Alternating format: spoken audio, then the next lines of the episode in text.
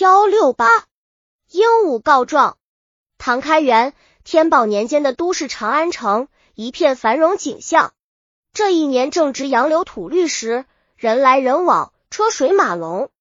城中有一个富豪人家，主人名叫杨崇义，他家祖上北代都很有钱，城里城外开了十二家店铺，主要经营珠宝玉器，兼开药店。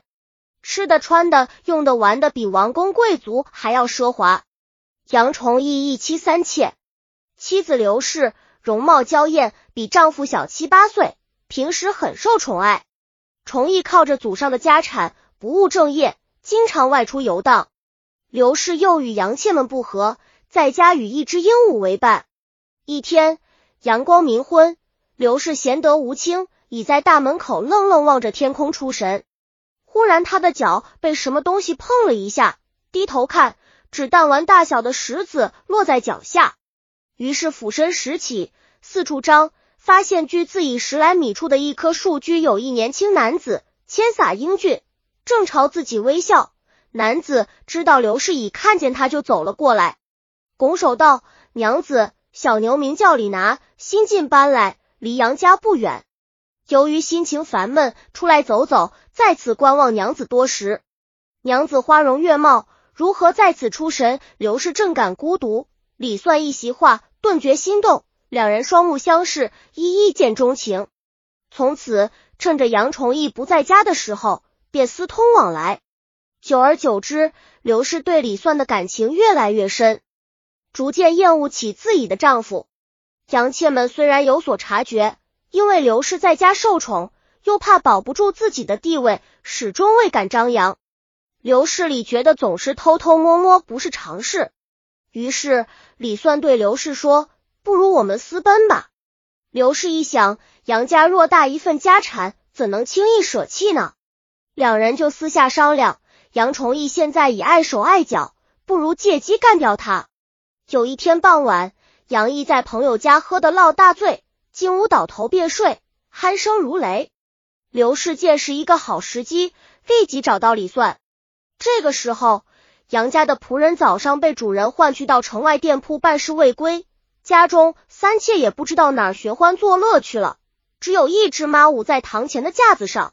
刘氏和李阳还在熟睡，用绳子将其勒死之后，埋于后花园一一口枯井中。第二天晚上，仆人回来了。刘氏显出着急的样子，询问仆人，看见主人没有病，说从早上外出到现在还没有回来。仆入说，昨天早上出门时，我看见主人往城南的铺子里去。人民币刘氏又赶快让仆人去城南店铺，回来说，店铺的伙计见主人享年过后，到城南张生家去了。我闻去张家寻找，张家说主人在这里和个朋友喝酒。见天色已晚，就回家去了。刘氏又招呼仆人四处寻找，并到官府报案，称说丈夫外出两日未归，担心被别人谋害。官府接到报案，立即派衙役出去探查，不分白天黑夜，追捕阻拿凶手。先是将嫌疑犯张生拘禁审问，张生一口咬定自己从未杀人。文将在张生家饮酒的儿个人一一同审监。结果与杨家仆人所说一致。审讯多日，牵连到的可疑者受拷打的约一百多人。起初怀疑张生图财害命，问来问去问不出个所以然。唯有许多人为他担保证，没有真凭实据，只得将张生释放，并派捕役暗中关凡。再说刘氏合理，一直暗自窥探官府的动静，心想官府无论如何难以捉到真凶。最后被得以凶手潜逃在外不了了之，因此几日来两人不敢露面。可是时间长，情欲难尽。一天的深更半夜，李算又于偷偷溜进刘氏的房间，干完见不得人的勾当，在床上厮守了一夜。天蒙蒙亮，李算想人们没有起床的时候，人不知鬼不觉的溜出杨家。不巧的是。捕人起来上厕所，看见了李拿的背影，心生疑惑，心想曾经主人的小妾们说起过这事，自己将信将疑，今天总算看清了。于是将看到的情形说给杨妾们，平时他们对刘氏就心怀嫉妒，这样一来就怀疑是刘氏通奸害命，鼓动仆人到官府报告。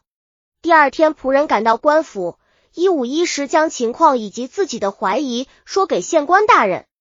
县官大人心中早有盘算，立即下令将刘氏和李居审。首先将李押上大堂，县官大人厉声问道：“你通好杀人还不快交代？”李拿辩解说：“我没有杀人，你们凭什么抓我？”县官大人令带刘氏上堂，又问：“你们二人可否相识？”两人起初推说互不相识。县官大人又令将杨妾仆人带至堂上，仆人说出某日夜里在刘氏房间，杨妾们也都七嘴八舌。不免添油加醋以泄私愤，刘氏、李算这才承认已私通多日。于是县官大人追问道：“你们是如何通好害命，杀死杨氏？”两人对此已有准备，串通好了，关口否认。县令命师严刑拷打，也死不认罪。他们想，张生就是因为没有证据，关押数天被释放，我们也会侥幸如此。结果刘氏、李又拘押了数天，仍无眉目。一天，仆人又来报告说，杨家后院的一口枯井泛出股股臭气，想必是杀人线索。县官大人合议一起来到杨家勘察。当走到堂前，架子上的鹦鹉忽然叫起蛆来，县官一行人都愣住了。只见鹦鹉通身翠绿，嘴巴一张一合，像是要说什么。眼神让人看上去像是在仇视什么人。县官大人上前问道：“鹦鹉，鹦鹉，你为什么叫屈？是不是看到了杀人的凶手？”鹦鹉的嘴还是一张一合，想说又说不出的样子。县官大人命人找来一些鸟食瞒他。这时，只见鹦鹉抖动双翅，大叫：“李莎，李莎！”随后发出阵阵哀鸣。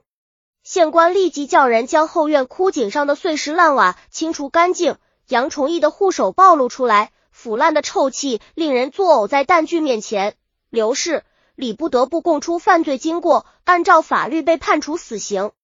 当时知府把这件案子上奏皇上，唐明皇看了以后惊叹了很久，下令封鹦鹉为绿衣使者，交后宫喂养。一时间。鹦鹉告杀人之事远近皆知，成为传奇。有人说这只鹦鹉是天仙化身，专主正义；也有人说他或许听见刘氏与李算对话后，由学舌所致。